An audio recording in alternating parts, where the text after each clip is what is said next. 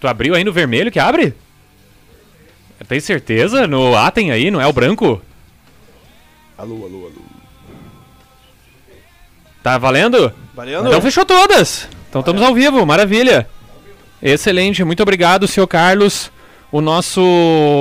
como é- Oráculo. Qual, é, oráculo? mas Qual é a palavra certa? É o, hoje é o nosso. O Denis ele tem a palavra certinha pra isso. É o. Guia, não é guia, ele usa uma palavra mais esotérica. Hold? Não. É, mas enfim, de qualquer forma, Carlos, muito obrigado ao nosso produtor aqui hoje da live. E fala, tu quer falar alguma coisa?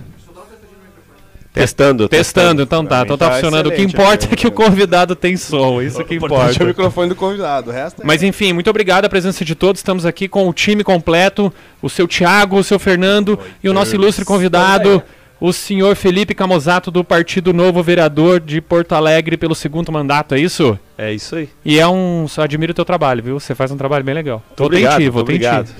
Não, eu tô, eu tô numa mesa de prestação de contas aqui, né? Tá, tá, tá, tá. Cara, eu juro pra você que eu ia fazer uma zoeira. Eu tenho um rolo de, de tecido dessa largura. Eu ia botar na mesa aqui e ia dizer: Ó, isso daqui são as minhas reivindicações hoje como cidadão de Porto Alegre. Só que eu esqueci ali embaixo essa correria toda. Esse é um rolo de tecido e dizer que é pra lavar roupa suja tem uma lavanderia ótima. É, é bom, cara, é bom. Com certeza, com certeza. Mas, cara, um prazer estar tá, te recebendo aqui e todo mundo aqui, enfim, ah, admira o teu trabalho, admira o trabalho que o pessoal do Novo tem feito. Ah, sabe que vocês estão descascando um pepino gigante aí, porque o Brasil é o país da burocracia. Mas, cara, quero- queremos ouvir um pouco de ti, meu. Principalmente como é que você começou, né? Como é que você decidiu entrar nessa, nessa jogada toda aí? Primeiro, obrigado pelo convite. Imagina. É um prazer estar com vocês aqui. É muito bacana poder conversar assim também entre amigos. Eu me sinto à vontade também. É, não só pela cervejinha que tá aqui na frente, né? Mas também. Pode é, falar palavrão, não tem problema. Não, e cara, eu, eu até brinco que no plenário eu só uso terno e gravata porque o regimento manda, assim, porque eu não sou, eu sou zero formal, não gosto de formalidade, é, não, não me. Tem um, a gente brinca no gabinete que somos o time de burocratas, como uma forma até meio pejorativa, né? De zoar a própria máquina pública, né? Mas ah, a minha essência é, é- é, na verdade, fora da política mesmo, então falando rapidamente da trajetória, para quem não, não me conhece, está acompanhando.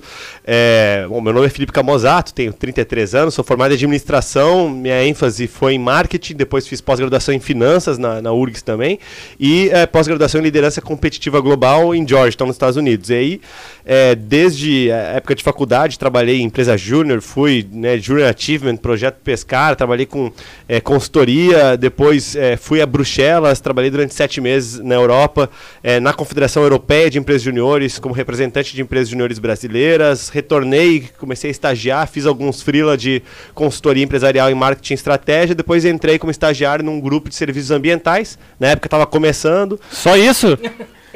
É, Mais engraçado é pra. Tu fez tudo isso Tu tem foi quantos anos mesmo? política, velho.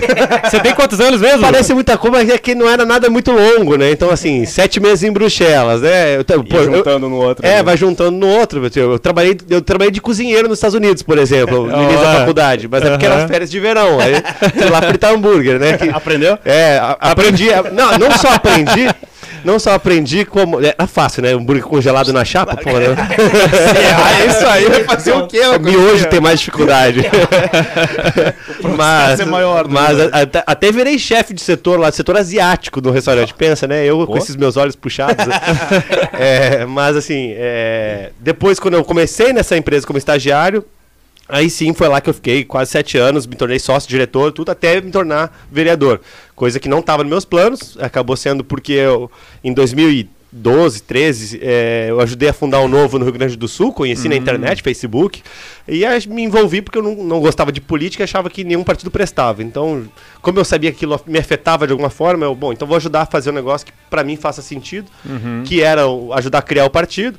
É, mas nunca com a pretensão de concorrer, aliás, eu sempre evitei bastante isso, né? Ninguém da minha família nunca concorreu, nunca né, tivemos nada a ver com política.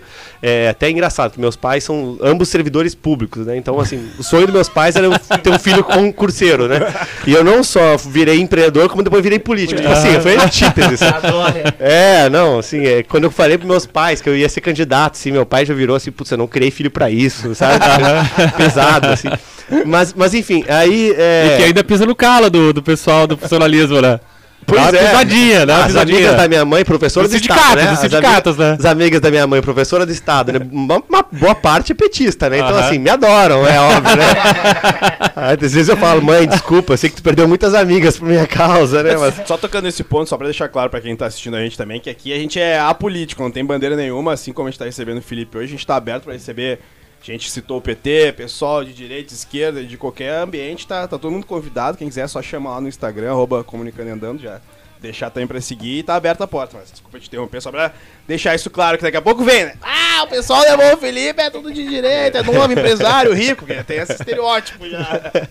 Mas deixando claro Não, mas que importante. tá aberta a porteira pra é- todo mundo. E até aqui. divertido ouvir o outro lado também, né? É Claro. bacana, isso faz parte. Aliás, as pessoas às vezes não entendem que dentro do, dentro do parlamento, especialmente, né? Quando tá no legislativo, o poder legislativo é o poder que debate, é o poder que discute. Então, tu, inevitavelmente, conversa com todo mundo. Então, às vezes. E tem que ter, né, Felipe, essa conversa. Tem que ter, é, faz parte do próprio amadurecimento político a pessoa compreender que é essencial tu conversar para que as coisas aconteçam ou não aconteçam, né? Tu vai divergir, bom, isso aqui não avança.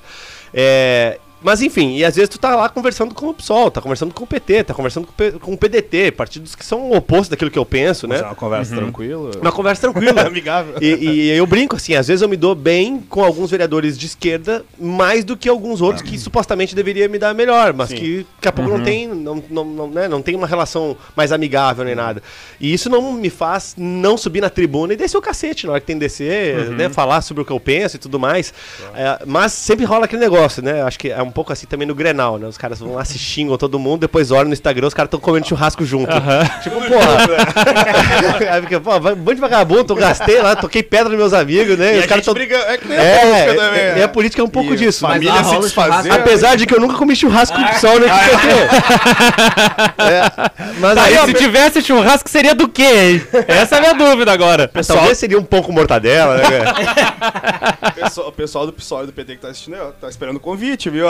É, é, você esperou o convite. O Não, Felipe tá e- esperando o e- convite. E, tem pro alguns parlamentares desses partidos que são, são pessoas legais, são pessoas, sabe, que são agradáveis de conversar e Uhum. tudo mais, né? Às vezes eu divirjo 100% delas, mas embora, né, tu divirja das ideias, são pessoas agradáveis de conversar. Claro. né? A- Aliás, tem, tem aquela máxima de que o Lula deve ser um ótimo cara pra tu sentar num bar e tomar uma ceva. Eu concordo. O problema é votar nele. Com certeza. Cara, acho que deve acontecer muito disso, né? Porque lá dentro do parlamento, vocês, obviamente, têm que debater ah, ideias opostas, né? Debater o contraditório. Mas que, cara, a- o conflito na realidade fica mais com o povo que tá lá fora, né? Ou seja, existe essa manobra da galera de inflamar os ânimos, né? De, seja lá qual for a, a, a palavra certa seria o que?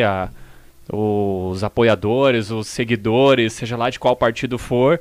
Mas dentro ali existe, obviamente, toda a polidez que o parlamento requer, né?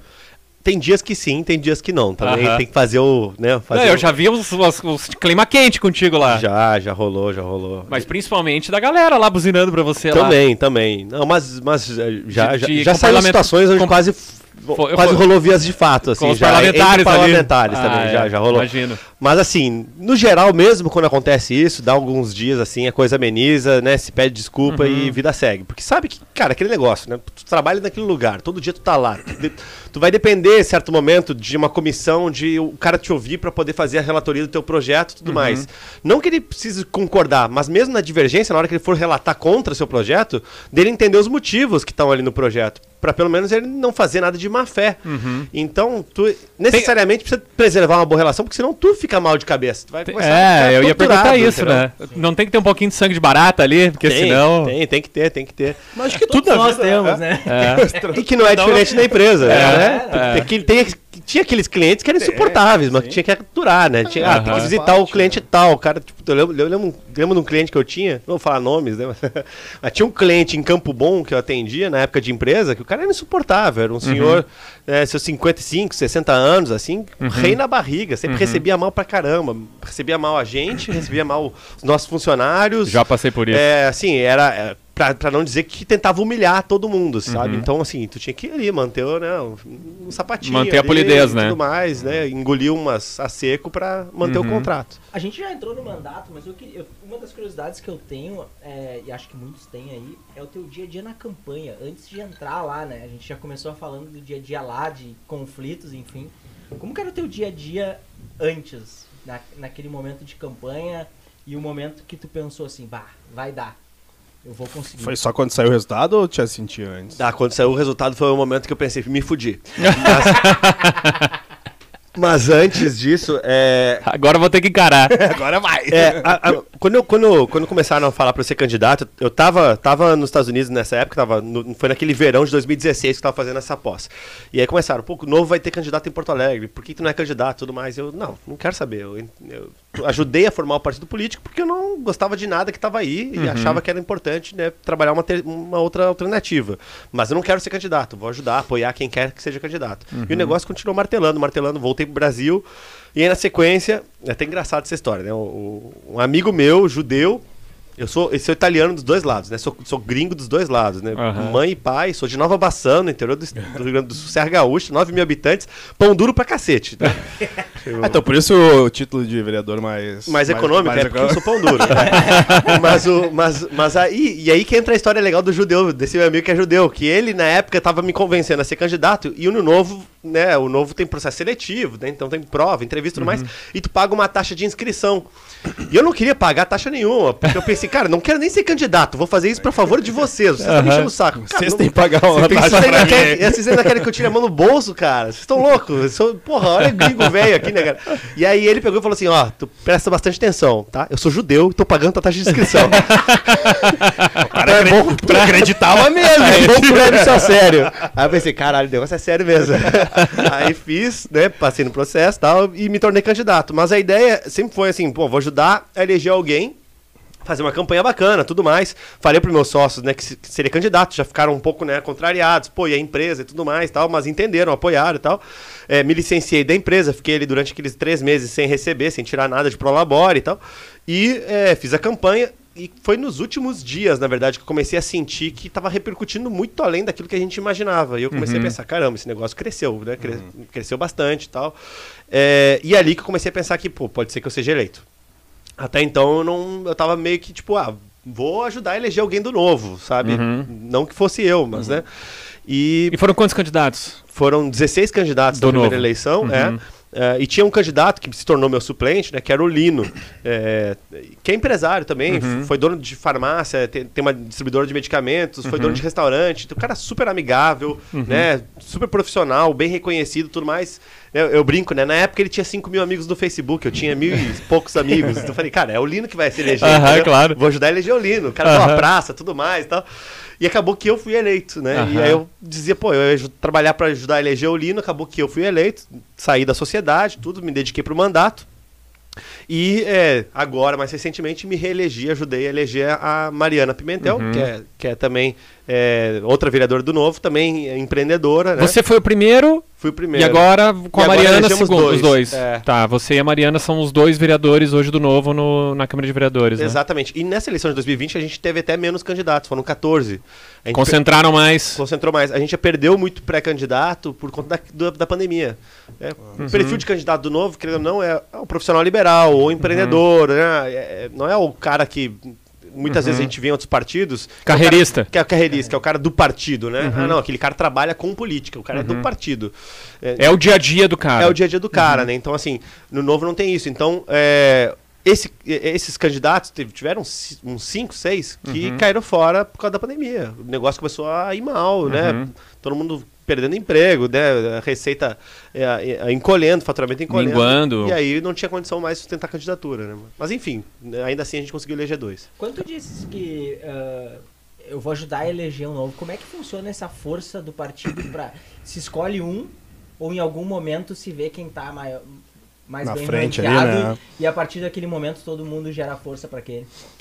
Na verdade, foi uma coisa muito eh, espontânea, muito, muito natural, assim. é, até no, no Novo, talvez o Novo tenha essa característica de ser um partido que não, justamente não tem esses caciques partidários que a gente acaba vendo, assim. Muitas vezes tu vê em, em chapas de outros partidos que, pô, já tem lá aquele um, dois figurão que botam uma galera ali para ser candidato só para ajudar a fazer voto para ele.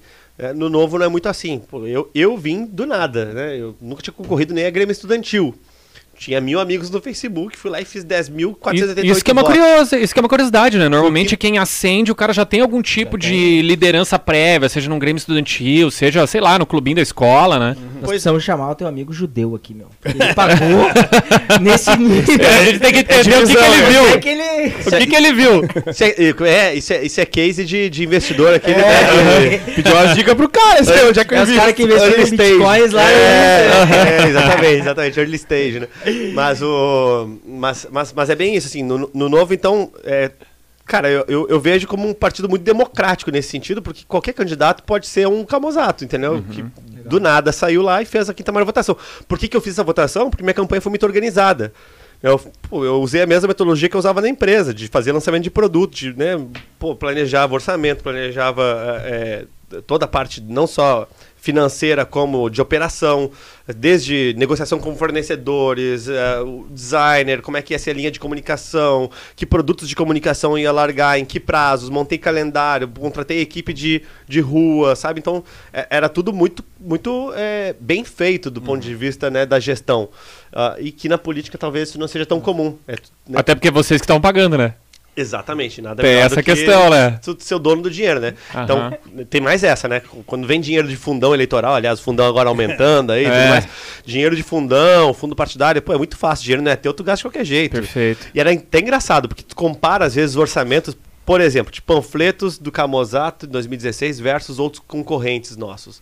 Tinha nego pagando quatro vezes mais, assim, no panfleto, né?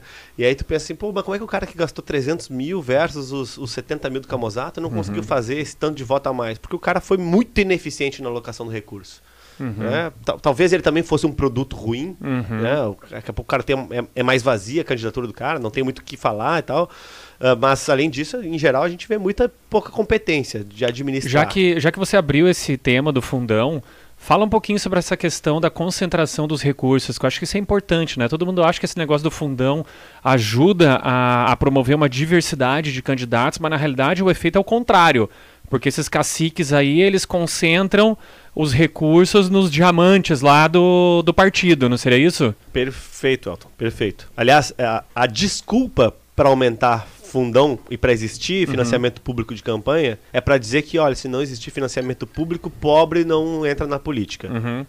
Falso, tá? Esse é o discurso para agradar né, a- o cara que, é, que desconhece como é que funciona. Na prática, fundo partidário e fundo eleitoral é dinheiro dado na mão do cacique partidário e ele distribui aquele dinheiro para os seus aliados. Uhum. Então, quem é que decide o fundo eleitoral? É deputados federais e senadores. Os deputados federais e senadores que estão votando agora sobre fundão eleitoral são os caras que vão pegar e vão dizer: eu vou entregar uma parte maior ou menor de fundão na próxima campanha para esses caras que estão me apoiando, me ajudando a fazer voto na minha reeleição.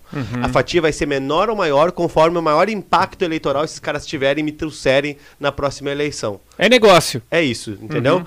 Então, quem tá num partido tradicional, por exemplo, que usa fundão, e tem muito candidato por aí que diz, pô, mas no meu partido não ganhei dinheiro nenhum, no meu par- e o partido do cara recebeu. É por quê? Porque ele não tem uma boa relação com o seu cacique partidário. E isso acontece. Tu vê gente de partidos que usam dinheiro de fundo partidário eleitoral, mas que não receberam nenhum real. Por quê? Porque esses caras ou não quiseram ceder a chantagem do cacique, ou então não se dão bem mesmo, não estão estão jogando o jogo. Mas, numa eleição de legislativo, por exemplo, que é uma eleição proporcional, é os votos da chapa que elegem uma cadeira, né? Não é só o seu. Então, se alguém da chapa está usando dinheiro público, a chapa inteira está contaminada com aquele recurso. Porque Entendi. toda ela está sendo beneficiada, mesmo que tu não esteja sendo, usando, entendeu? Então, assim, é por isso também que você enxerga essas ineficiências quando tu olha para a chapa inteira. Muito engraçado você ver chapas de laranjas. Isso é- acontece pra cacete, especialmente com mulheres candidatas. Porque o TSE determina Tem o uma quantidade mínima, né? Isso, tem que ter 30% de gênero distinto, né, na, na chapa. Então, tem muito partido que pega, bota, né, as esposas, namorada e companhia ali pra dentro Uhum. da chapa, como se fosse candidata real, fazem lá um voto, cinco votos, dez votos, só pra dizer que tava, né? E no final das contas, né? a grana vai toda pra aqueles dois caras que são os dois caciques e o resto da galera que se vire, façam a própria campanha. Uhum. E aí eles reclamam, pô, não recebi dinheiro nenhum. Não, não recebeu, porque ficou tudo com os dois candidatos que eram os preferidos. Uma briga muito grande que teve nessa eleição 2020. Eu vi, eu vi uns arranca-raba aí que saiu aí de uma, de uma. Acho que uma vereadora reclamando. Teve de um partido, sim, que ela pegou e gravou um vídeo, botou a boca no trambole e Teve deu um também, teve xingamento. também. Mas teve um que foi muito interessante, que foi do PSOL. É isso, acho que foi do PSOL do PT, foi um desses Eu dois vi que aí. teve um no PSL também. Tá, não, tá, eu acho É. que... eu- Tá. Mas no, no PSOL, o interessante foi o seguinte, que o ó- olha como é que é o uso do dinheiro público, Aham. tá? O PSOL faz uma distribuição que é a seguinte, tá? Ah, além de você dar uma, uma fatia maior para quem já tem mandato, Uhum, você dá ah, uma fatia maior para quem, nessa última eleição, para quem era mulher e negro. uhum. Então, conforme você ia pontuando nessas, nessas questões de minorias, você ia ganhando mais dinheiro. Certo. Salvo os dois caciques partidários, que eram homens brancos héteros, Que já levaram que 90% levaram a da maior verba. parte da verba, inexplicavelmente. Que e aí dá, ficaram- daí dá um desconforto, né? Porque tinha gente nessas chapas que vinha, por exemplo, olha, e falando- lembra daquilo que eu falei sobre a desculpa ser de gente pobre poder us- entrar na política? Pois é, tinha candidato pobre de periferia negro que Uhum. não ganhou dinheiro nenhum praticamente, ganhou 5, 10 mil pra calar a boca, Uhum. enquanto que o cacique partidário, branco, homem, hétero, que não tinha mandato, mas que tinha história partidária, ganhou 300 mil. E aí eu. Ah, falei, pô, mas vocês não são o partido do socialismo? É, Vocês vamos não- socializar, não vocês vai socializar? as minorias, cara, vocês acabaram de atropelar o preto, pobre, favelado ali Uhum. pra tu te eleger. É muita E divergência, aí, né? cara, fica aquela situação de constrangimento, né? Uhum. Ô Felipe, eu, eu, eu sou, eu vou admitir que eu sou um ignorante na política, no sentido não pejorativo, mas de. E também uma escolha, assim, sabe? Eu, que como tu disse ali no começo, eu acho que não. É só daqueles que falam, ah, política não tem jeito, eu não gosto, não quero ir atrás, acho melhor me distanciar desse assunto. Acho que até como cidadão é um negócio errado que eu faço, mas é, é uma opção, assim. E vou falar aqui como, né, um leigo, assim, digamos assim. Por exemplo, é, mas eu li um pouco. O novo, as ideias que ele me passa, me, me parecem muito legais. As tuas também, tipo, tu foi contra o fundão, tarará, o, vereador mais econômico. E por que que mesmo assim tem tanta gente que dá pau no novo? Por dois motivos eu vejo, tá? É, um motivo por divergência ideológica, né? Que sabe que o novo representa um ideário liberal, se opõe a isso e, portanto, né, diverge frontalmente. E aí a gente tem todos esses partidos do espectro de esquerda, especialmente, que divergem ideologicamente do novo e por isso dão pau no novo. Tem um outro grupo, que é o grupo que tem medo do novo. Porque vê no novo um potencial adversário. Seja porque o novo faz a representação de alguma parte das suas ideias que ele defende na política, seja porque o novo a faz com diferentes práticas políticas que tiram alguns dos seus privilégios e benefícios. Uhum. Então, assim, é, é inegável, e você enxerga muito, por exemplo, alguns nichos do bolsonarismo que são muito críticos ao novo, porque o novo está tomando espaço desses grupos políticos. Porque não só o novo consegue fazer um papel de representação na direita mais bem feita do que esses grupos, não tem problema nenhum em defender uma reforma administrativa, uma reforma da Previdência que contemple todo mundo, não tire um ou outro grupo, que defenda todas as privatizações, não só algumas seletivas, que extinga a TV, a TV Lula, que fale sobre né, a extinção de fundo eleitoral e tudo mais. Né? Enfim, o Novo defende tudo isso sem nenhum rabo preso. O novo incomoda eles, no caso. E, e gera um constrangimento, porque ao mesmo tempo que eles tentam defender isso, talvez não defendam com a mesma verve, ou então com algum rabo preso, porque tem cara no partido que quer aquilo ali. Uhum. É? Quer manter a estrutura, Quer né? manter a estrutura. O que que- essa, essa votação agora da LDO, do aumento do fundão eleitoral, né, de 2,7 bi para 5,7, o que aconteceu? Muitos desses deputados da direita que criticam o novo se omitiram, se calaram na hora da votação. Não sequer ajudaram a pedir votação nominal para poder botar seus nomes lá dizendo que era a favor. Não, porque queriam se esconder atrás dessa desculpa de que, ah, Foi só LDO, foi tudo só mais. LDO. É, exatamente. Porque no final das contas, ou eles queriam o aumento, ou então algum aliado político do seu grupo partidário queria aquele aumento. E daí ele ia se indispor. Como o Novo não tem esse rabo preso, o Novo foi lá e meteu o pau. E os caras, como é que, como é que eu consigo né, justificar pro meu eleitor que eu não sou igual ao Novo? Ah, o Novo não presta. Entendi. Cara, eu até, se você me permitir dar uma opinião a respeito disso, eu acredito que ah, o que assusta em relação ao novo é a sua organização. É o fato que desde o começo ela tem uma, tem uma metodologia, sabe? E não existe nada que resista a, a um trabalho disciplinado, sabe? Então, ou seja, o trabalho do novo não acredito que seja um trabalho de curto prazo, na qual a maioria do cidadão está acostumado, né? Todo mundo quer uma solução rápida e de curto prazo, como se fosse milagrosa. Eu acredito que vocês fizeram um trabalho de base que é essencial no sucesso que vocês estão colhendo hoje. Que é um sucesso gradativo, mas é um, su- é um sucesso, vamos dizer assim, é, de bom tamanho e crescente. Sabe? Então acho que isso daí que é o que assusta. Vocês têm metodologia. Entendeu a ideia? Sim, e, sim, sim. cara, ninguém segura. É muito difícil você segurar, você segurar um grupo que é disciplinado e tem metodologia. É, ah, e, assim, isso não significa que o novo não erre, né? O novo Não, tem seus ninguém é defeitos, perfeito, ninguém é perfeito. Erra, tem Não, coisas que ninguém eu é divirjo do partido, mas uma coisa que é engraçado, eu costumo brincar, às vezes eu falo em algumas palestras, né? Pô, que beleza, assim, é, tem gente que espera do novo, às vezes fazem críticas assim, pô, mas e o novo, onde é que tava nessa hora, barará, Uhum. barará, barará, e esperam que o novo, e eu vou fazer uma analogia que não estão patrocinando, mas podem patrocinar, né? A Uhum. Coca-Cola, tá? Que é que, pô, Coca-Cola, pô, é melhor refrigerante de cola, né? Pô, top of mind e Uhum. tudo mais, etc, etc. Beleza, mas, né? nada como uma Coca-Cola gelada. Né? O novo é Coca-Cola quente.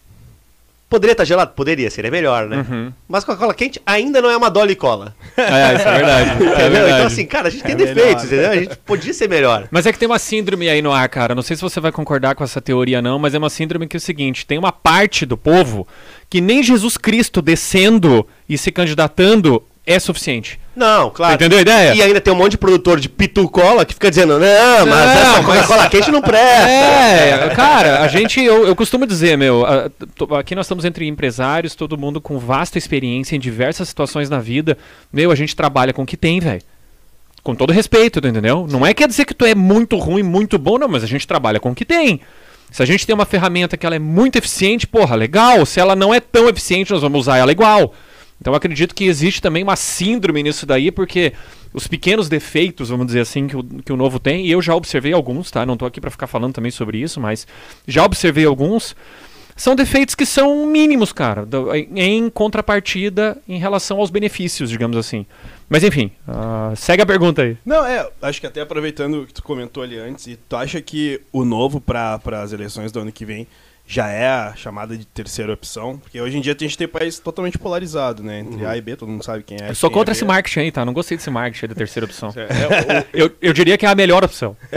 Ah, boa. Né? É, eu, eu acho assim, primeiro, acho que o novo não vai ser uma, uma Não terceira opção, porque o novo ainda é muito pequeno, né? Então, assim, a gente tem um desafio de crescimento ainda muito grande. O partido, querendo ou não, é um partido que ainda é muito nichado, muito pequeno. Tem poucos parlamentares eleitos Brasil afora.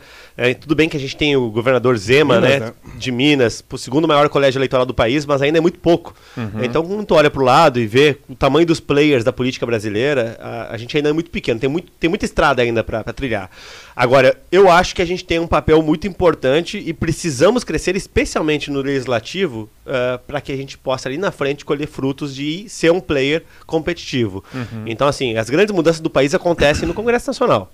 Né? Então, assim, precisa ter bancada maior de deputado, precisa ter bancada de senador, né? não apenas vereadores, deputados estaduais e, e- e chefes de poder executivo. É, e isso é fundamental. Agora, esse- essa votação do fundão né, é um bom exemplo. né? Precisava de 31 deputados de 513 para pedir nominal. Não, Não não se juntou 31.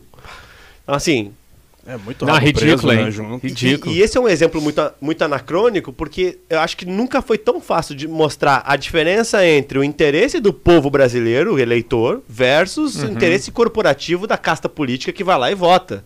Né? Porque eu duvido que você ache. é, Pessoas que digam que não, precisava ter o aumento do fundão, né? Se achar, não deve pontuar 1% em qualquer pesquisa, pega o instituto que for Não vai ter. né? Mas a gente consegue ter uma representação sobremajorada no Congresso que vai lá, vota e aprova isso e não sequer bota seu nome à tapa para isso. Então, assim, é, é um caminho longo, né? Então, o nosso primeiro desafio é, é, por exemplo, agora nessa eleição de 2022, eleger mais deputados e senadores para que a gente possa aumentar a representação no Congresso, que é onde... Teve senadores também? Senador não, se- não se elegeu se- senador não, do novo tá, ainda. Não se elegeu, tá. né? Mas eleger Mas senadores. eleger senadores. E uma coisa que eu acho que é bacana do novo também, né? Eu, eu, eu sou um pouco assim também de, de não gostar de colocar o novo com a bola, bolachinha mais recheada do pacote, assim, porque eu acho que seria Uhum. desonesto. Tem muita gente boa na política em outros partidos também. Tem partidos que estão melhorando também. E isso é um dos frutos do trabalho também do novo. Aí Uhum. sim, né?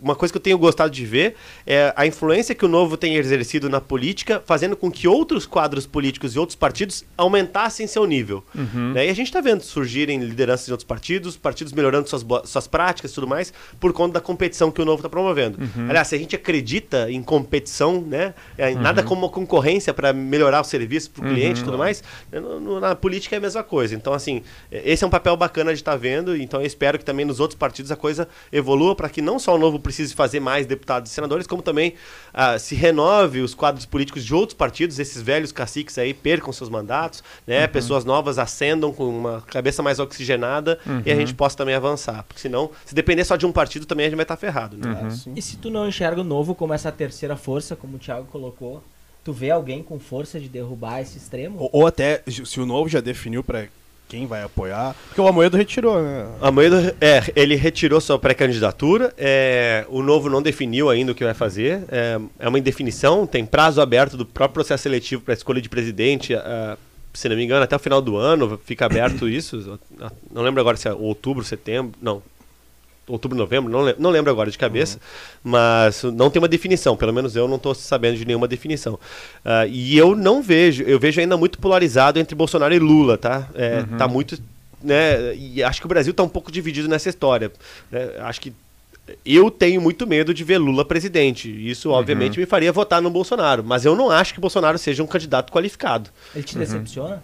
Eu, o que eu... ele ofereceu e o que ele entrega? Não, sabe que não, porque assim, é, Talvez um pouco. O que ele promete, é pior que o que ele promete, ele entrega. É, porque assim, porque quando, quando o Bolsonaro uh, decidiu que seria candidato, eu não gerei grandes expectativas, tá? Porque o Bolsonaro era um parlamentar que já tinha mais de 20 anos no Congresso, né? Que era conhecido por né, ser um sindicalista de militares, uhum. que era estatista, votou contra plano real, votou contra privatizações, disse que queria fuzilar o FHC por causa da, da Vale e por aí vai. Então, assim, o Bolsonaro não tem uma trajetória é, que me faça pensar tipo... assim, não, olha, esse cara é alinhado com as ideias que eu penso. É, mas eu já não esperava muita coisa. Já não esperava muita tá coisa. É, é óbvio que o Bolsonaro não é o Lula. Uhum. Isso é um grande avanço, né? uhum. né? Porque até então a gente estava elegendo Lula, Dilma, né? Essas figuras bizarras. Então, assim, é...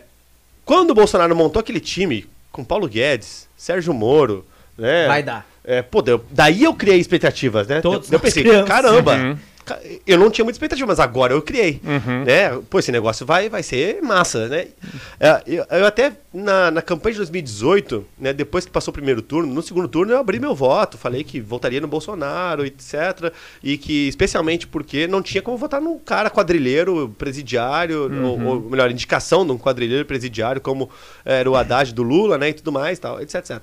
E naquele primeiro ano do mandato do Bolsonaro, 2019, eu tava cheio de expectativas e esperanças de que, caramba, acho que vai ser muito melhor do que a gente imaginava. Uhum. Conforme passou o primeiro ano de governo, a coisa começou a não sair, entrou o segundo ano, aí, putz, aí vem é, Augusto Aras para PGR, né?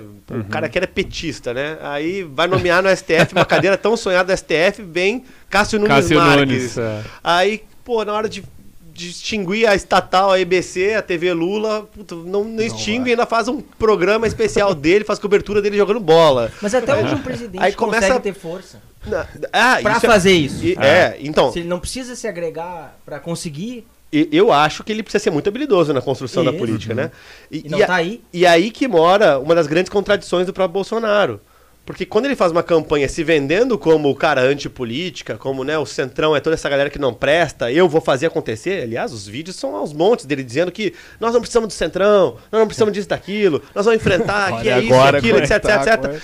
E é engraçado, porque no primeiro ano do governo Bolsonaro, a bancada que mais defendia os projetos e o plano de governo era do Novo. E o Novo nem era base do governo.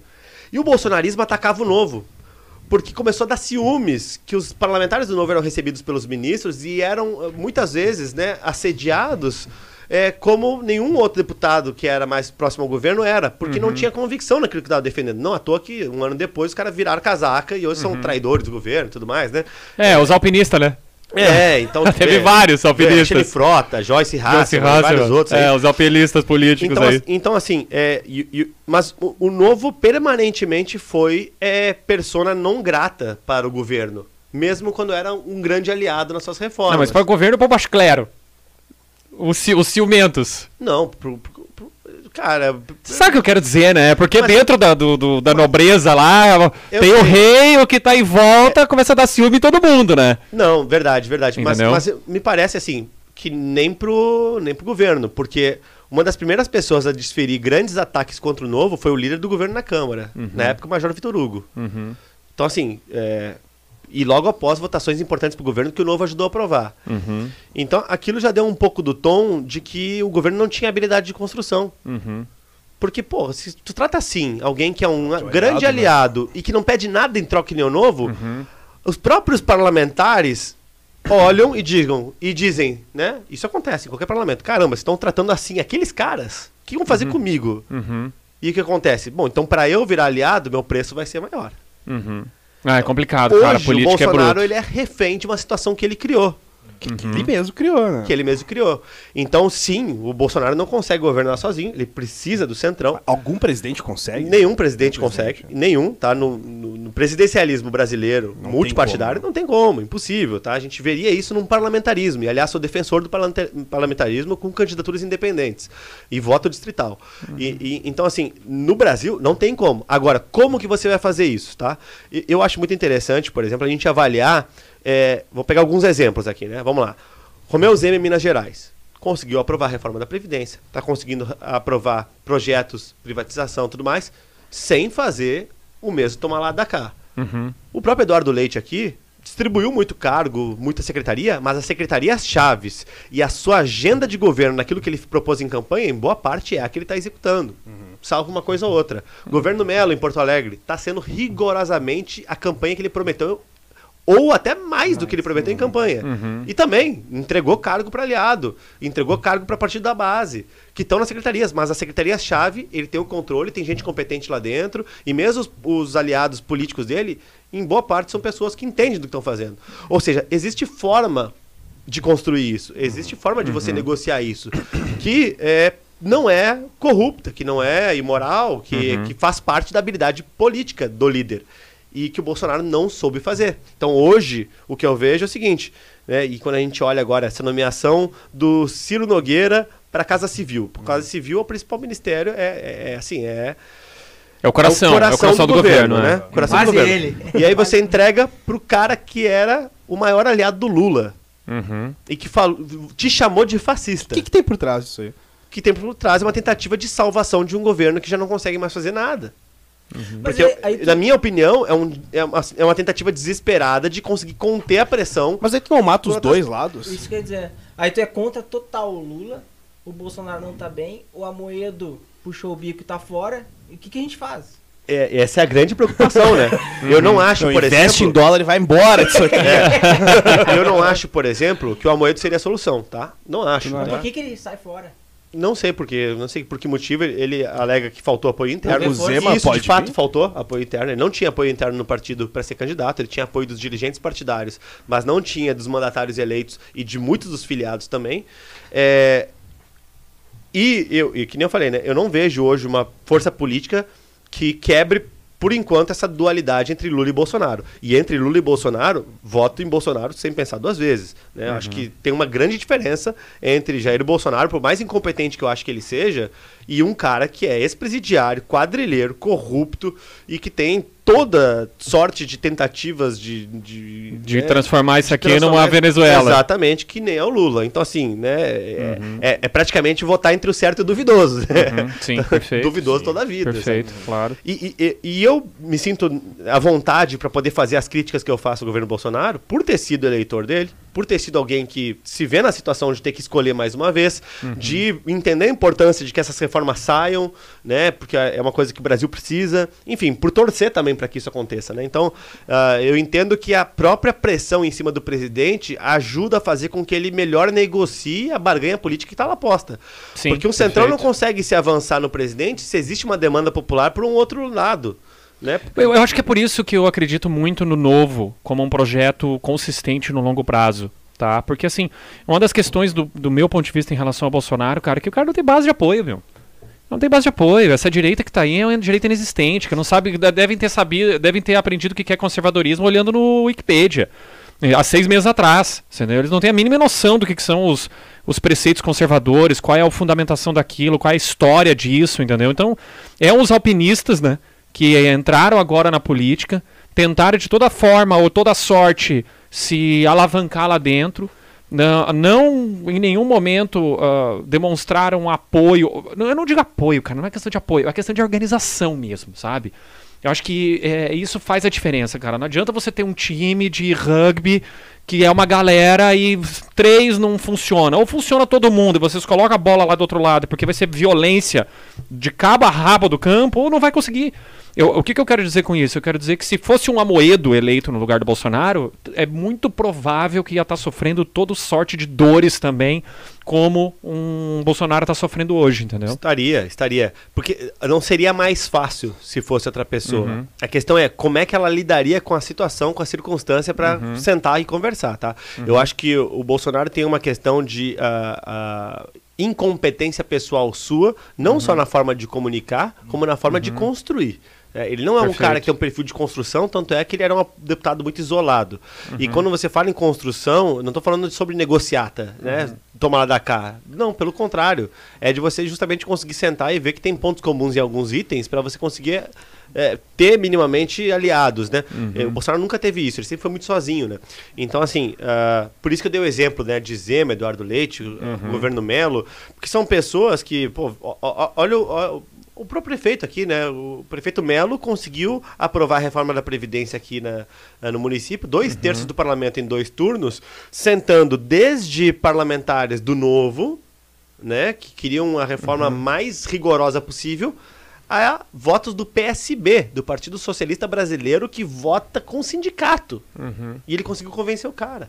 Eu acho que esse é um dos grandes méritos desse prefeito, que ele é um cara, ele é um cara que você olha pra ele e Ele você vê que ele é um cara né? zeloso, né? Ele é um cara harmonioso, um cara que Ele te passa uma boa impressão, sabe? E, e aí aquela história, pô, beleza, então assim, ah, quer dizer que não teve cargos nessa negociação? Olha, possivelmente teve, tá?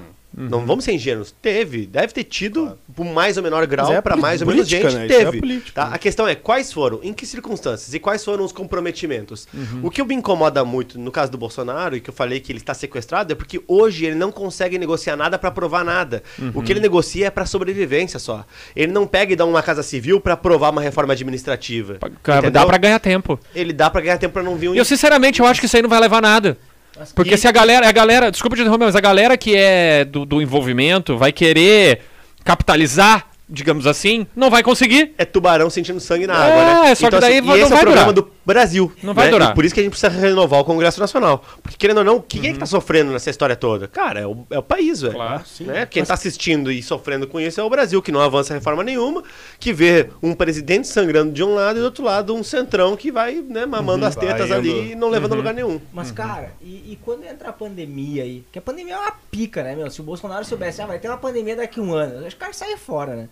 Porque o cara pegou uma bomba A pandemia pesou, que, né? que ninguém sabia nada e tem uma galera aí escorado nisso, socando no cara. E, e tu vai falar com. Sem, pode falar com 100 médicos, 100 especialistas e vai ter divergência. Imagina na política que os caras se, se agarram. Se valem nisso disso, né, E dessa- tinham a. é, subir em, em- em cadáver pra fazer palanque e política, que uma galera fez isso. E do- de Até todos os lados, né? isso Sim. interfere no governo dele também. Sim, interfere bastante, mas eu acho que ele conduziu muito mal pela postura que ele teve. Pela sabe? comunicação, né? Comunicação. O cara vai lá e larga um, twi um tweet que ele gosta de fazer isso, é, é pra polêmica, né? E, e é assim, não- Ele, ele parece que ele gosta de estar É, envolvido, é pra né? Ah, e, aí, e aí que me chama a atenção assim de que, pô, será que não tem ninguém ali profissional pra assessorar e dizer, cara, não faz isso, deleta Pô, esse a gente tweet, tem uma sabe? agência de publicidade há 15 anos e eu penso, meu Deus do céu, não tem uma assessoria de comunicação do lado desse Porque cara. negócio Ou é ele tão- não ouve a assessoria. É, né? porque é um negócio tão banal, assim, sabe, de coisas que você não pode dizer, ou que não custaria nada evitar, sabe? Sim. Mas parece que ele faz questão. É. É, então, mas, assim, mas assim, desculpa te interromper, mas isso não faz parte do marketing de conflito, que é o que a gente vive hoje em dia? Porque eu acho que isso é uma realidade. É, existe uma realidade, tá? Uma Sim. realidade de marketing de conflito. Se você tentar agradar todo mundo, você acaba se ferrando. Tem, tinha até um presidente que tinha essa personalidade, acho que foi o Jânio Quadro, sei lá o que, tentava agradar todo mundo e não chegava a lugar nenhum. mas, mas olha só como, como a, a diferença é a seguinte, tá? Não é tentar agradar, agradar todo mundo. A questão é, é quanto tu vai indignar as pessoas e fazer coisas que revoltam aqueles que são teus eleitores também. Uhum. Porque muita gente hoje. Por que, que o Lula hoje está pontuando bem em pesquisa? Porque muita gente que votou no Bolsonaro agora está dizendo que vai anular o voto. São pessoas que disseram, cara, não dá para presidente da República se portar do jeito que ele está portando. Eu me sinto envergonhado. Isso não são pessoas que querem votar no PT. São pessoas que simplesmente estão se sentindo envergonhadas de declarar seu voto no Bolsonaro. E isso é um problema que ele deveria mensurar. Porque aquele, aquele nicho dele vai seguir votando nele, quer ele fale aquilo numa entrevista, né? quer ele xingue uma repórter ou não. Se ele não xingar a repórter, ele vai seguir tendo aquele voto. Agora, se ele xinga, ele perde um nicho, uma, uma fatia Uma- ali uma mais fatia. moderada. Perfeito. Ah, mas na hora do vamos ver, vamos votar nele. Quando vê que é um ou É nisso outro. que ele aposta. É. nisso que ele é aposta. Ah, Eu acho que vai mudar. Essa próxima eleição não vai Tem, ter meu, isso. Não vai votar em vai. branco, meu. Sabendo que vai. Ele Vai. conduziu muito lado. mal, muito mal. É que tem uma questão que é o seguinte, tá? O Lula não é o Lula à toa. É, o PT não chegou lá à toa. É, o Lula, porra, o cara fez uma carta pro povo brasileiro, dizendo que o cara agora não era mais o sindicalista né, que queria tomar os meios de produção, né? Agora ele já está suavizando o discurso, já está querendo se vender como moderado, já fala em esperança. O Lula é um camaleão. E para uma boa parte do povo Que é o baita brasileiro, mérito dele, né? é, que é um mérito de comunicação, né? Que é, pra- né, pra atingir Bolsonaro não o objetivo.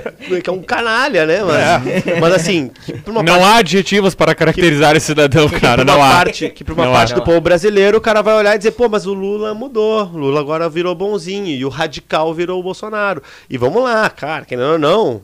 Porra, a imprensa não gosta do Bolsonaro. Odeia. Vai seguir martelando que o cara, é o cara. demônio na terra e tudo mais. E ele tem que, sabendo disso, tentar administrar esse cenário.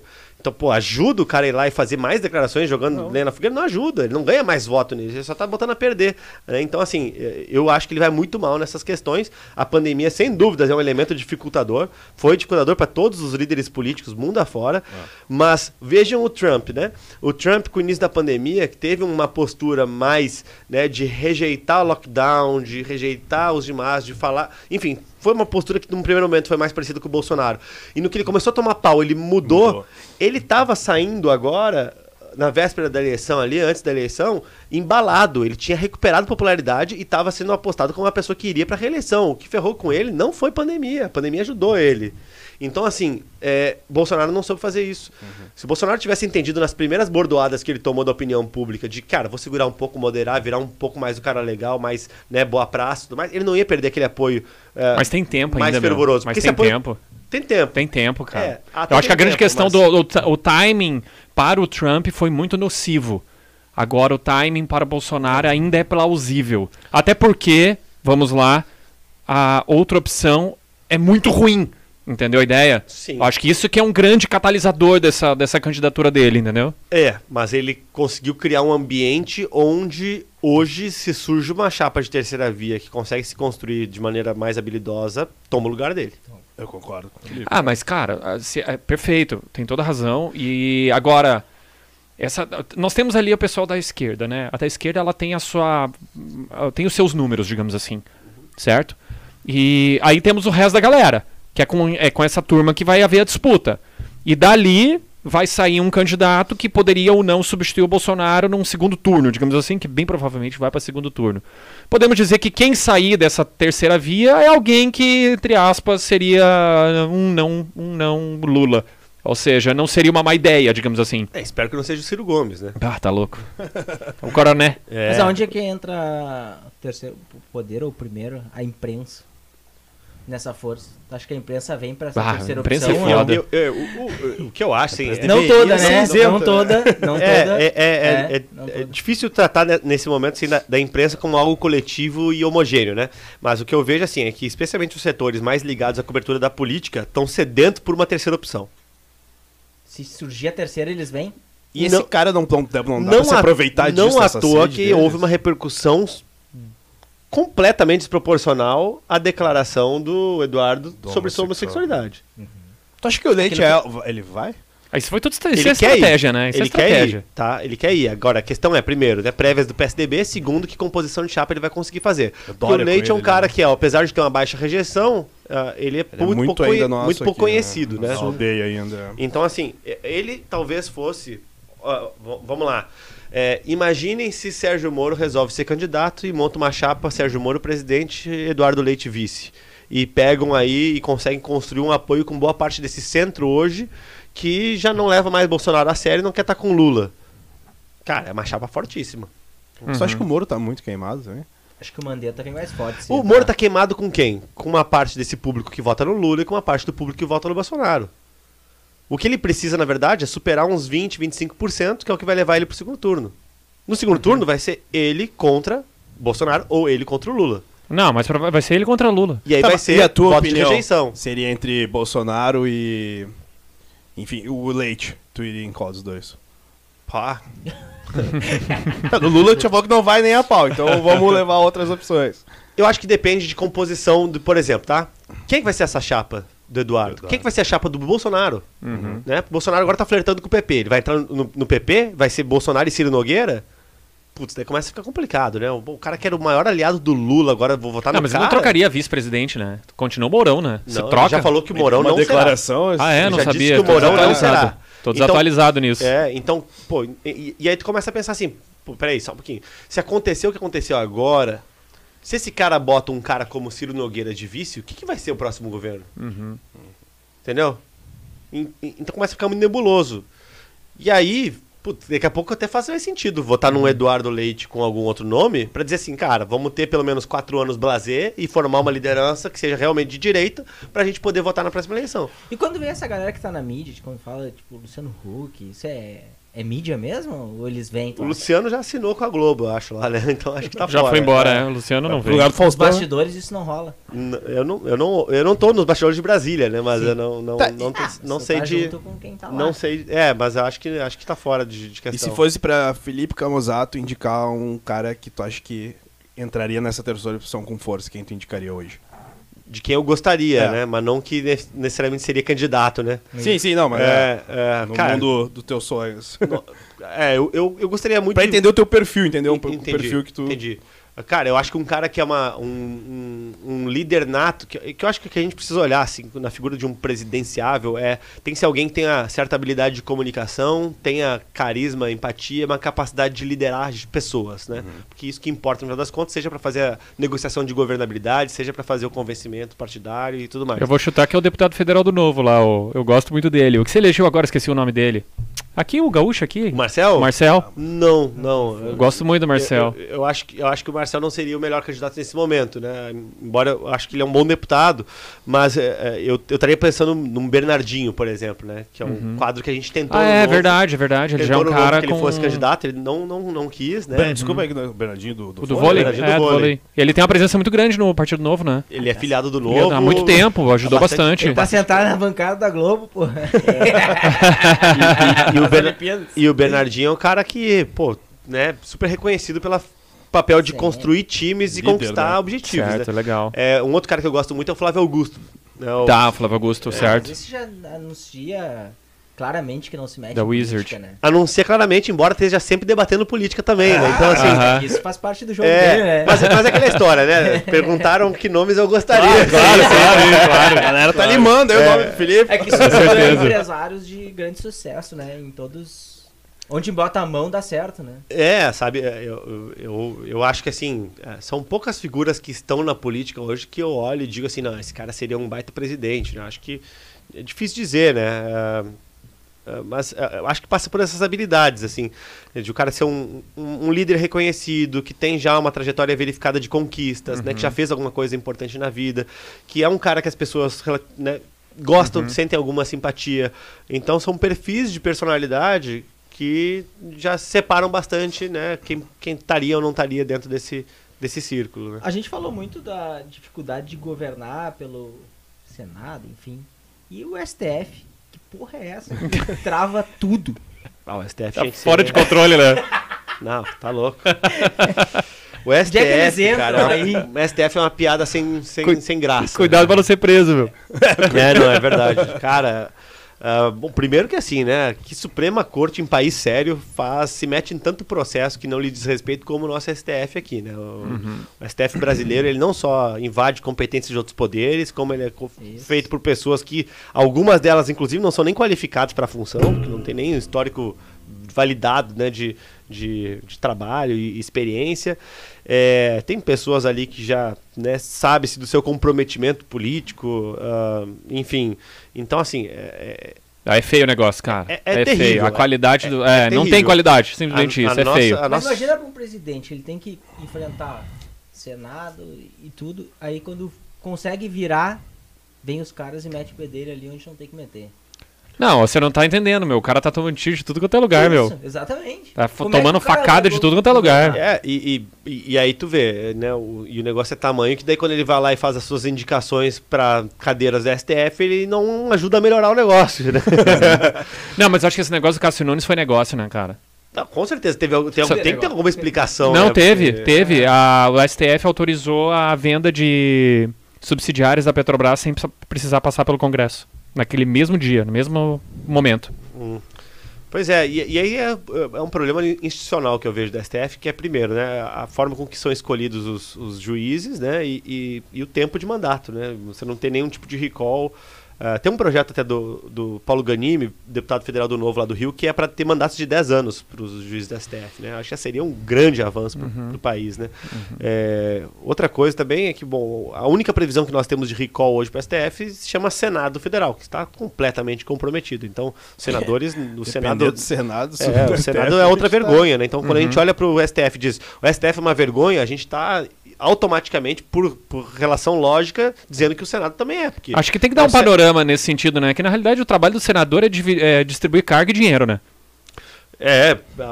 Fala a verdade, é isso, né? Pra ele ser eleito um senador hoje, a única coisa que ele faz é distribuir dinheiro para comprar apoio e distribuir cargo.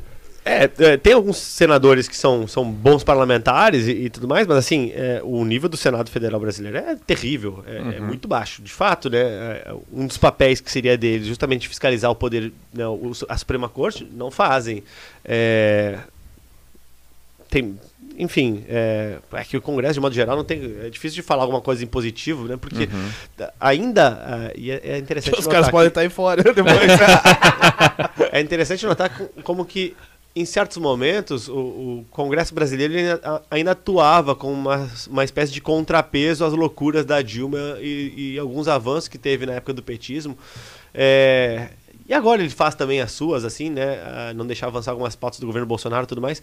Mas, assim, é, me, me, parece que conforme a gente está aprovando fundão eleitoral, ah, uhum. estamos democratizando mais o acesso à política e tudo mais, e aprovando as, as cláusulas de barreira, e mexendo em regra eleitoral, e falando agora de, de um possível distritão. Cara, a gente está piorando a qualidade da representação política brasileira nos parlamentos uhum. ao longo do tempo. A gente não está melhorando, sabe? A gente está cada vez mais garantindo o poder para esses caciques que deram as cartas e fizeram um jogo seu que a gente está vendo hoje. Então, é, daí também a importância de aumentar a barra do, dos partidos políticos e conseguir uhum. fazer com que mais gente, né, cabeça oxigenada, chegue lá. Ô Felipe, tu comentou, é, eu, eu comentei antes, eu, antes de entrar aqui para esse papo, eu falei, cara, eu sou muito. Gosto de deixar a política de lado, assim, e ouvindo, falando do Congresso, Senado do STF, eu acho que eu ainda me afasto cada vez mais, sabe? Qual que é a visão de um político para um tipo de cidadão, assim, como eu me coloco, tipo, eu quero me afastar cada vez mais disso. E como cidadão eu sinto que é errado, mas eu não consigo entrar porque como eu acho que é uma podridão. Cara? Não tô falando que tu seja, ou enfim, uhum. que tem gente boa.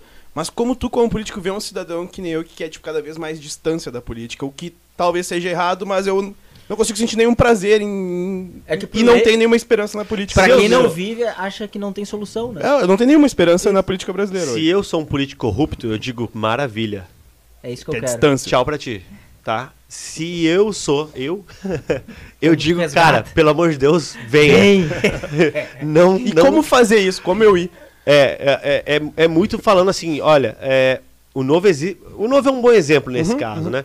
É, cara, querendo ou não, a gente só está debatendo hoje a excrescência de um fundão eleitoral porque existem partidos como o Novo que mostraram que, primeiro, é possível fazer campanha sem dinheiro público e eleger pessoas, e segundo, que estão levantando a voz contra isso. Senão não teria nada. Uhum teria passado em silêncio. Não teria nem exemplo de pessoas que pudessem dizer, não, a gente não usa nenhum centavo, o partido é sustentado só com dinheiro de filiado. Mas daí não fica é. muito restrito aquilo que tu falou antes de. Por exemplo, o novo tem alguém que não seja empresário dentro? Tem. Tem preto, pobre, favelado? Tem. Ainda são poucos, porque o partido é pequeno. E o desafio do partido é crescer. Uhum. Né? Assim como existem pessoas boas em outros partidos, em lugares que o novo ainda não chegou, por exemplo, e que precisam crescer nos seus partidos para poder dominar o grupo político do seu partido também. Uhum. Então tem outros partidos se reciclando. É, eu vejo o seguinte, que é o, o, o benefício de você ter as pessoas boas se dedicando à política é reduzir o espaço dos maus políticos. Esses caras têm muito espaço hoje. Uhum. E quanto mais o cidadão se interessa e participa, menos espaço esses caras têm. Né? Pô, por que que Vamos lá agora. O governo Melo e Ricardo Gomes, aqui em Porto Alegre, aprovou a reforma da Previdência, está reduzindo impostos agora, vai mandar o reajuste de PTU. Aliás, venceu a eleição contra a Manuela, que teve um orçamento de quase cinco vezes o orçamento da campanha do Melo. Por quê? Porque as pessoas boas se mobilizaram. Né? Boa parte das pessoas que se preocupam com política uh, ou que não gostam, né? Foram forçadas a se foram preocuparem com forçados a se política. preocupar, se engajaram e tudo mais, e a Câmara melhorou bastante. Embora né, tenha-se muita notícia de que a Câmara Municipal de Porto Alegre radicalizou para a esquerda, e de fato ela se tornou um pouco mais radical à esquerda, é, a, a esquerda perdeu força. Porque do outro lado, algumas ideias que antes, quando eu de- debatia e eram vistas como muito radicais, hoje foram normalizadas. Né? Pô, falar em privatização, quando eu tinha entrado em 2016, 2017, era meio palavrão, eu tava meio sozinho falando sobre isso, né? Era eu e o Ricardo, basicamente, e meio que era isso. Da Carris. É, a- agora, porra, é o prefeito dando entrevista pra todo mundo dizendo, nós tem que privatizar, tem que vender, tem que vender. Sabe? Então, assim, é, isso é o resultado direto do envolvimento dessas pessoas que talvez antes rejeitavam a política. Eu rejeitava a política. É, Eu rejeitava a política e quando eu estava fazendo licenciamento da minha empresa em São Leopoldo, um terreno que a gente ia construir uma unidade é, fabril lá, demorou quase três anos para sair licença. Mudou gestão, os caras perderam o processo, é um rolo. Fiquei puto, falei, cara, não é possível que ninguém saiba o que, que o empreendedor passa é, no Brasil. Precisa ter alguém na política que represente o empreendedor. Foi Isso foi uma das um- coisas que me motivou a participar da política. Né? E hoje eu sou o vereador que mais revogou leis na história de Porto Alegre. Essa é uma curiosidade também, né? Todo mundo mede a eficiência de um parlamentar pela quantidade de leis que cria. Queria- Na realidade, é o contrário, né? O teu trabalho é o contrário. Você é um eliminador de leis e eliminador de burocracia. Ma- Mas, mas, tá vendo, é, Thiago, a importância, tipo, quando eu tava indignado, dizendo, caralho, esses caras não prestam, precisa ter alguém ali, etc, etc. Cara, se daqui a pouco não fosse eu dizer, não, não, não, peraí, então eu vou eu entrar lá e fazer esse negócio. Tu consegue sair da política hoje? Sim. Sente Sim. assim, ah, se eu quiser eu tô fora. Porque tem muita gente que tá amarrado, né? Não, mas, ah, bom, aí vai o seguinte, né? é, primeiro, né? ah, eu sou investidor pessoa física desde 2007, tá? É, é, eu tenho, tenho ah, participo de outros, outros, outras atividades, tá? Tem, é, hoje, boa parte, a maior parte da minha renda hoje depende da política, Uhum. tá? Isso é fato. A maior parte da minha renda depende da política Que é o teu salário. que é meu salário, tá? Mas, tanto o meu currículo, quanto minha trajetória profissional, quanto o que eu tenho feito em paralelo, são todas sementes que me fazem, com muita facilidade, me recolocar no mercado de trabalho. Né, se tu sair também, abre outras portas que hoje tu não pode, que tu poderia fazer depois. Com certeza. Né? E, e eu, e eu já recebi propostas para voltar para o mercado e tudo mais. eh, e eu tenho vontade, inclusive, de, de voltar. Eu não, não, não me vejo o resto da vida na política, aliás, nunca me via na política. Então, eu estou hoje vereador, estou hoje parlamentar, por uma Graças ao circunstância. judeu. Já, já pagou ele? Aquela dívida. Ah, acho que já. Talvez de churrasco, né? Já teve, é, eu ia dizer, já teve tanto churrasco e, e tudo mais. Mas assim, é, eu estou na política hoje por uma circunstância é, justamente de, cara, minha maior motivação foi tipo assim, cara, pessoas como eu, tá? Na verdade, pessoas melhores do que eu, precisam se interessar em entrar na política. Porque senão a gente não vai melhorar as coisas. Então, se, se alguém com uma formação boa, que tem experiência profissional, etc, etc, não tiver algum interesse em entrar na política e achar que pode fazer diferença, cara, deve ficar sempre esses caras que. Mas esse cara ferram. consegue ter força. Ué, acabei, de acabei de falar que eu fui o que mais revogou leis na história de Porto Alegre. Mais econômico da primeira legislatura inteira. Hoje tem competição na Câmara para ver quem vai ser mais econômico. Eu já não sou mais o mais econômico. Os caras estão me batendo. De outros De partidos? outros partidos. Então, assim, esse exemplo é o caso concreto de que, cara, faz, a, faz É diferença uma semente que cresceu. ter uma pessoa assim lá dentro. E eu, eu ajudei a inspirar muitas pessoas a virem para a política, que hoje estão em outros partidos ou no Novo, e que são mandatários em outros, em outros momentos. E, e- o, o meu tesão, na verdade, era justamente esse, poder trazer gente melhor do que eu. Porque, pô, primeiro eu acho que, cara, não tenho como mudar tudo sozinho. Aliás, quem disser que, ah, eu sou possível. o, o grande salvador e messias, o cara é mentiroso, né? É, é preciso ter uma grande número de pessoas envolvidas nisso. E elas precisam ser boas. Cara, na, na empresa a gente busca quem? Os melhores funcionários para contratar, porque boas pessoas produzem bons resultados. A gestão pública é a mesma coisa, precisa ter boas pessoas. Mas e que hoje a gente tem muita gente ruim. é na, na nossa província aqui, tu consegue ter mais força. Mas tu vê esperança em grande escala. Ao nível nacional, nível assim. nacional. Sim, vejo. vejo. E se tu fosse presidente, o que, que tu faria de cara, assim? O que eu faria de cara se eu fosse presidente? Cara, ah, de- depende da circunstância de eleição, né? Claro. Ah, isso é uma coisa interessante, né? A circunstância de eleição, como se dá o ciclo eleitoral e as votações e os grupos de apoio, elas, de- elas vão te favorecer ou te dificultar o trabalho depois de montar a tua base de apoio e, tua, e tua- tua- teu Tá. calendário de governabilidade. É, hoje, quem assume no lugar do Bolsonaro, se, digamos, né? Pô, Bolsonaro. ah, Digamos que ele sofresse impeachment, o Mourão não pudesse assumir, tivesse uma eleição agora e entrasse alguém. Essa pessoa vai assumir numa situação de, cara, nós vamos precisar fazer um governo de coalizão que seja remendo de mandato. Um pouco parecido com o que o Temer fez. Uhum. Vai precisar, é foda. vai precisar sentar com todo mundo para tentar entender, tá, meu, é o seguinte, situação é essa aqui, o que, que cada um quer? Onde é que cada um, que, partido, que, que cada partido quer na próxima eleição? Vocês querem concorrer ao governo de estado? Vocês querem a presidência? Quais são as agendas importantes de cada partido? E vai tentar montar uma agenda mínima de interesses, entendeu? Uhum. É tipo assim, cara, olha só, tem certas coisas aqui que para mim são fundamentais, estão na minha plataforma. Essas três, quatro privatizações aqui, essa e essa reforma, e não aumentar impostos, isso aqui. Isso aqui eu não negocio.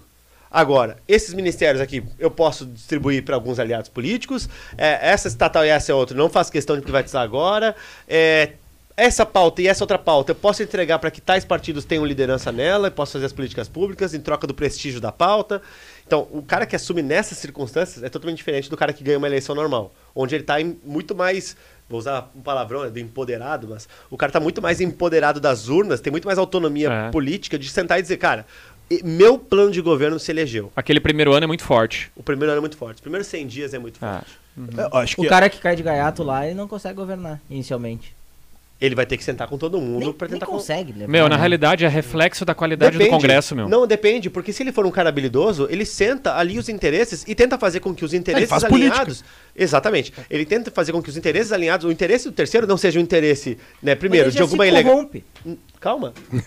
Interesse não, não significa corrupção. Olha, olha, e esse é não, é o... se corrompe é tu dar o cargo pra um cara que tu não confia, entendeu? Depende pra quê. Pra Mas deixa, deixa eu fazer uma. Porque, olha só. Deixa eu te fazer uma pergunta só. Bem, bem, bem assim, que eu acho que vai me ajudar a esclarecer algumas coisas. Talvez a tua. A, a realidade de um Congresso Nacional na qual uh, os agentes envolvidos ali são acostumados a operar de uma forma não republicana. Sim. Tá? E a gente vamos trazer só do.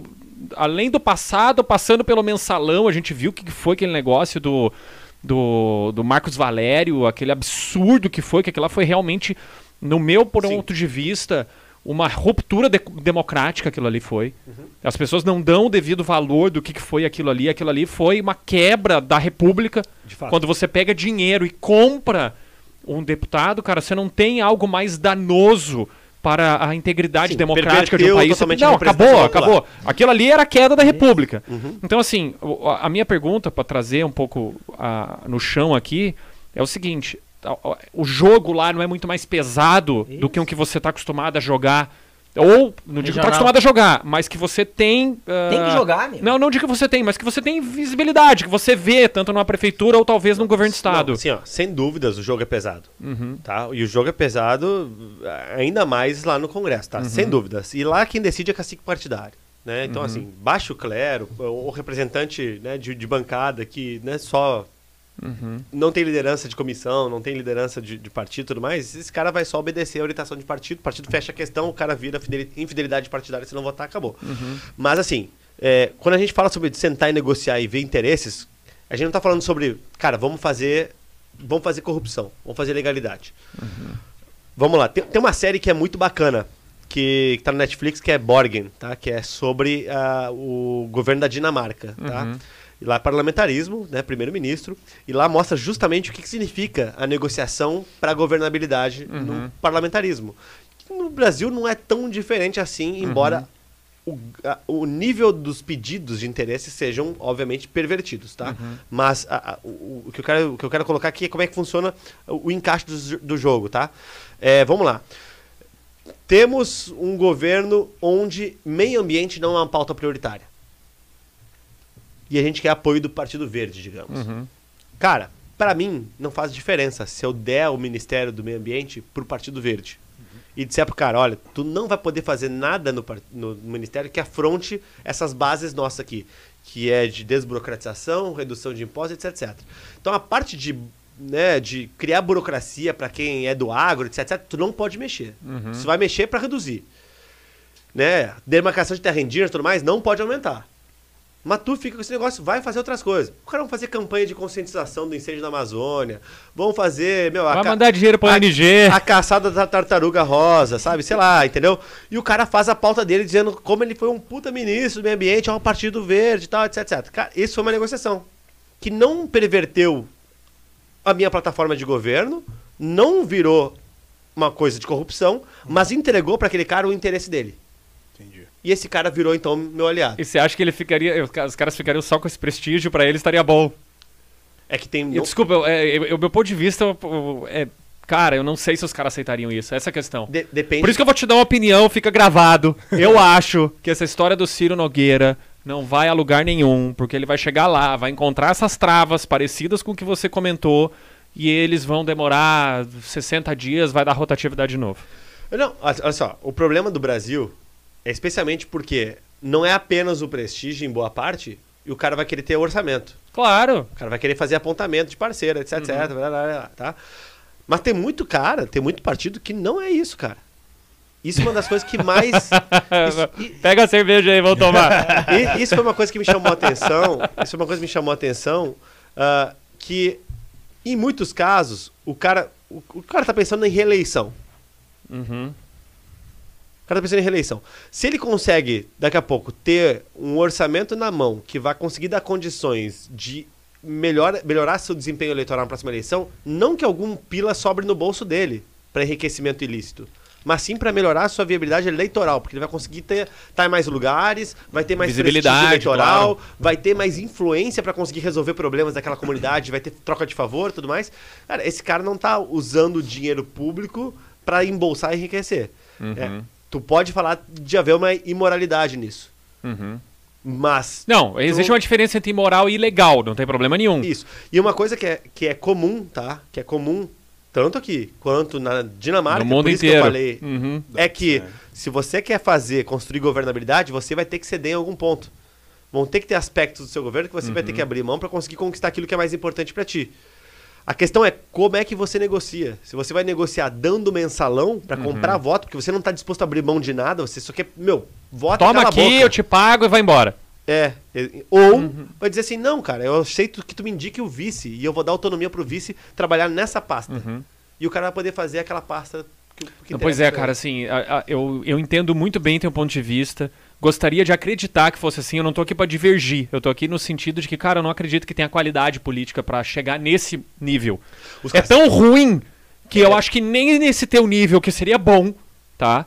Ou seja, onde a gente pode entrar num jogo tácito aqui, muito subjetivo, entre imoral e ilegal. Ou seja, não é nada ilegal, mas talvez não seja tão moral assim.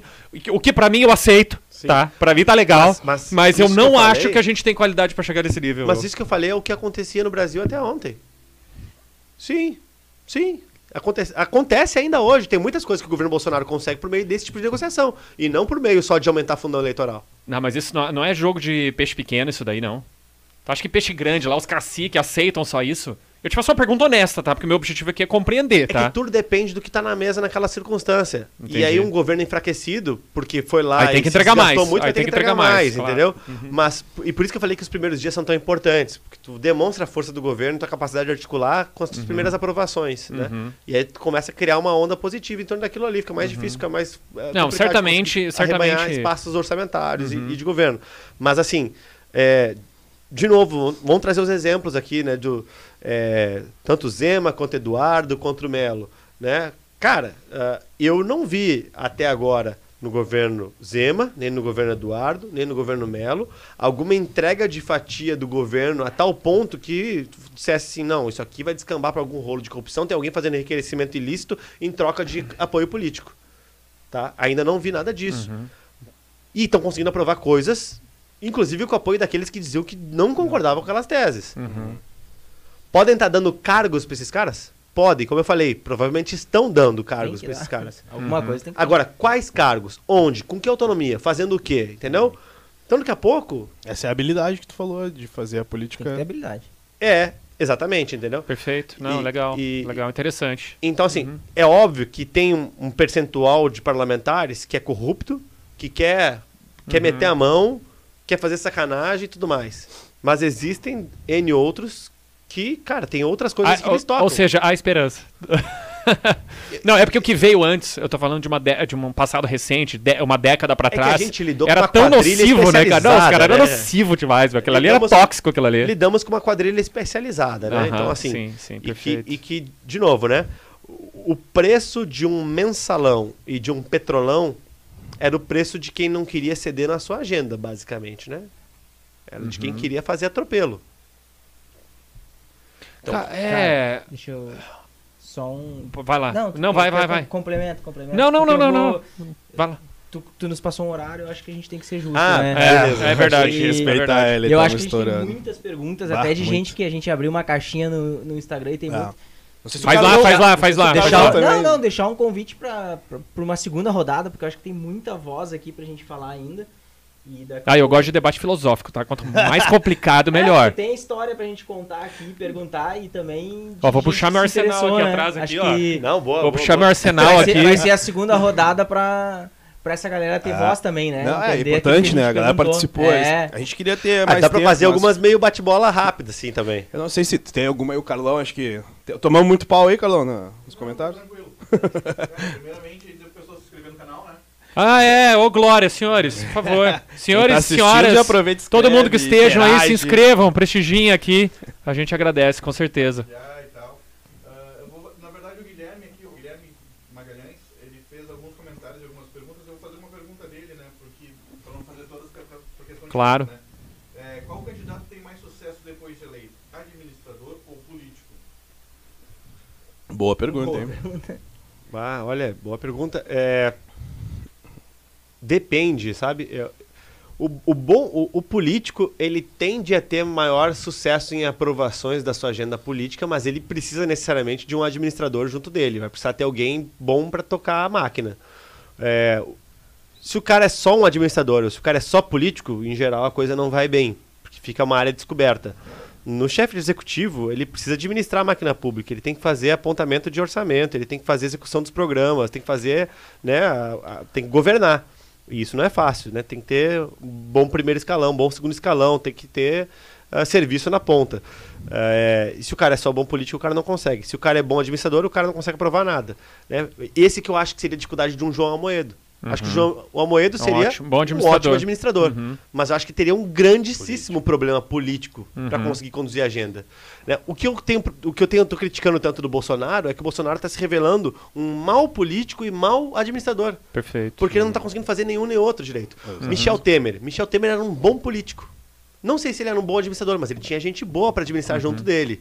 Né? Ah, ah, o, que a gente, o que a gente teve na época de Fernando Henrique Cardoso? Fernando Henrique Cardoso, talvez um bom político, e tinha um time de primeiro escalão muito interessante junto dele, que ajudou a viabiliza- viabilizar. Ou seja, tinha apoio na administração. Significa que tu concorda com toda a agenda do Fernando Henrique, ou do Temer, ou do Bolsonaro? Não, mas, ó, olha, olha a nuance, né?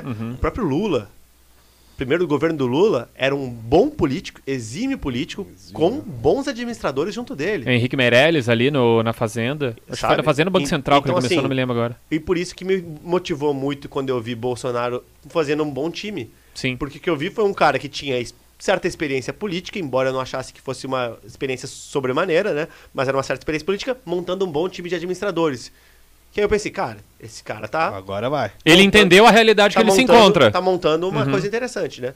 E que por isso que me frustra um pouco, me frustra agora um pouco observar que as duas coisas agora estão descobertas. Uhum.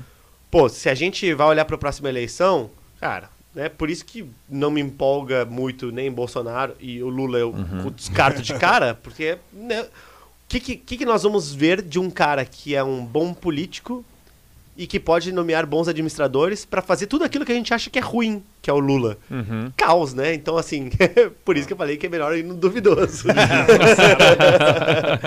Não, mas assim, é. Já, já foi mais duvidoso, né? É que agora ah, é, ficou brutal demais, né? O tiroteio É, e- tá muito e aí grande. a grande questão da, da- de uma terceira via, se surgir ou não, né? É como, como é que vai ser a montagem di- disso, Uhum. né? Então, é, respondendo a pergunta dele, né? Eu acho que precisa ter um pouco de cada, ou pelo menos ter uma pessoa boa do teu lado que te complemente no, na outro, no outro skill, né? Tu acha Cara, que o muito legal. e o Mourão se complementam? Sabe que. Não sei, não sei. Ah, eu não, não consegui conhecer muito do Mourão, porque o Mourão a gente não viu ele governando nada, né? Não. Então a gente não sabe se ele é um bom administrador ou não. Em geral, o exército tem uma certa tradição de, de, de boas, boa formação, um cara muito culto e tudo mais. Mas ao mesmo tempo, pô, eu acho que Pazuello fez uma péssima gestão. E tem uma formação militar. Então não é uma garantia também. Em contrapartida, o Tarcísio é um, puta, um Ah, baita ah, fora da curva, né? fora da curva. Então, assim, é, não sei se se complementam, né? Acho que a presença do Mourão é muito mais uma questão romântica em relação a, ao que foi o exército e ao que poderia trazer pra mesa, sabe? Não, também não vejo assim como algo que agregou muito, sabe? Acho que nem ele se vê como se É. complementando. Tem mais perguntas aí, Carlos? A gente não Eu quer estourar o tempo que do nosso. É, talvez a última. A- Manda, manda. a- Em que momento tu vê a retomada da economia? Tu já enxerga isso? Já, já. Já. O Brasil está retomando já. A gente está vendo as E prévias. tende a, a voltar? Tu acha que não? Já era. Sim, tende a voltar. Eu acredito que volte. Não, eu digo voltar um passo atrás. Ah, voltar um passo atrás, retroceder então Isso. desse. Ah, olha, a gente não sabe sobre variantes que possam surgir e tudo mais. Acho que a própria P1 pegou todo mundo de surpresa no início desse ano, né? É, e aí. Todo Até mundo... onde tem contato com a parte do Ministério da Saúde relacionada a isso? Zero. Zero, é. É, Sei tanto quanto quem assiste TV É e lê jornal, né? Eu- Cara, sabe que eu- eu acho que o meu, meu maior Eu receio tinha hoje. um- Eu achei tinha, daí, é. O meu maior receio hoje nem é a gente muito... tem o contato com a bancada Porque ao mesmo federal, tempo né? tu tem que, se, tu tem que se, se posicionar relacionado à economia e saúde. Não, o que a gente tem, o o que eu tenho acesso, né? a- Tenho acesso à Secretaria Municipal de Saúde, a gente tem a, a- participa de reuniões, às vezes acompanha as reuniões e- e de comitê estadual, ah, né? ah, e a gente tem um certo acesso às informações que estão revelando lá para a bancada federal do Novo, que compartilha isso com o partido e tudo mais. Mas assim, Mas uma política isenta, a- o Ministério Regional da Saúde, ele não vai de acordo com o que o prefeito tem de ideia? Não, Ministério da Saúde é governo federal que manda, ele que dá diretriz. Secretaria Secretaria. Municipal de Secretaria Saúde, Municipal. ela tá, de certa forma, regida pelas regras determinadas pelo federal. Sim. É meio cascata, né? Então, Mas assim, ela caminha junto com o que o prefeito tem ideia. Se o prefeito quer abrir, a Secretaria, ela ajuda... Munici- a Secretaria Municipal, Municipal sim, de Saúde, em tese, sim. Ah, só que o que aconteceu, né? É, o que acontece? né? A, gente tem um- uma organização hierárquica de regras e, e organização política que determina que ah, as alçadas de poder para uma Secretaria Municipal de Saúde elas não podem sobrepor ah, estaduais e, e federais. Aliás, inclusive a STF foi lá e inventou nessa pandemia de que estados e municípios podiam né, perverter a razão do desistir da Constituição, né, por conta do momento de estado excepcional das coisas.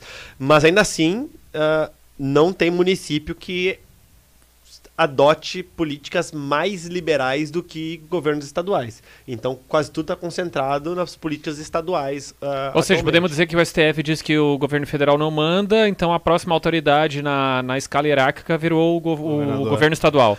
O STF disse que na omissão do governo federal em se manifestar a respeito de certas políticas, o Estado e o município podem assumir. Tá? Então, assim, se o ministro. Vacinação. Vacinação o governo federal assumiu. Então, o Estado não pode determinar como é que é feito, nem o município. Então, é na omissão do governo federal.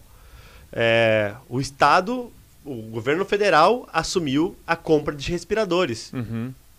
Por isso que os estados e municípios tinham mais dificuldade de fazer as aquisições. Fizeram, mas muitos estados estão respondendo em tribunais de contas, Brasil afora, Ministério Público, por conta de fazerem isso não alinhado com as políticas do governo federal, que tinha tomado a responsabilidade para si. Uhum. Tá, entendi. Perfeito. Eu acho que vamos ser justos Cara, é isso, o né? Felipe, né? A gente É isso. Combinou, infelizmente a gente teve hoje, Mas né? um podemos fazer uma de próxima, temas, mas Mas vamos o convite ver, tá feito, papo. cara. Ba- O Baita convite tá feito pra segunda, bate- né? Pra gente Com responder certeza. tudo que vier. E acho que também, né, mais uma vez lembrar que o convite a casa tá aberta, né, para Com políticos certeza, de todos os lados e centros. Serão todo mundo muito Todos bem-vindos. serão todos muito bem-vindos. Obrigado. Te agradecer, Felipe, então, obrigado. E só pra falar que eu entrei odiando a política e sendo contra, depois da tua resposta eu fiquei até mais quieto, porque eu fiquei refletindo bastante aqui.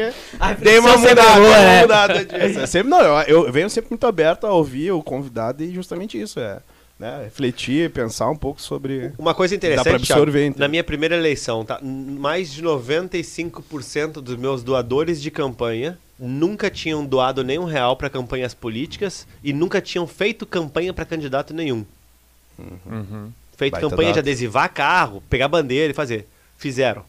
Pô, Esses legal, caras, quase todos eles, seguem participando de política ainda Tão hoje ativos. e en- entendem a importância de terem mudado de perspectiva. Vou- Vai, vai ser o meu pensamento antes de dormir hoje.